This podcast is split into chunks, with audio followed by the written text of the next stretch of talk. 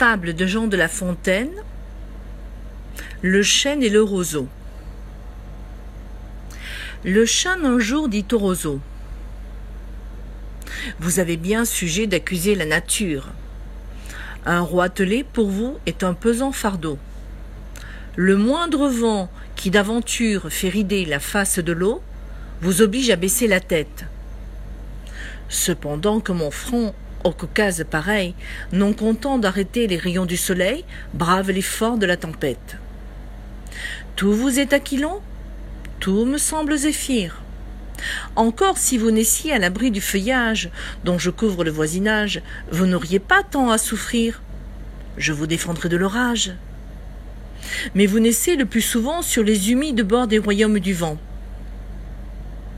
La nature envers vous me semble bien injuste. Votre compassion, lui répond l'arbuste, part d'un bon naturel. Mais quittez ce souci. Les vents me sont moins qu'à vous redoutables. Je plie et ne romps pas. Vous avez jusqu'ici, contre leurs coups épouvantables, résisté sans courber le dos. Mais attendons la fin. Comme il disait ces mots, du bout de l'horizon accourt avec furie le plus terrible des enfants que le Nord eût porté jusque-là dans ses flancs.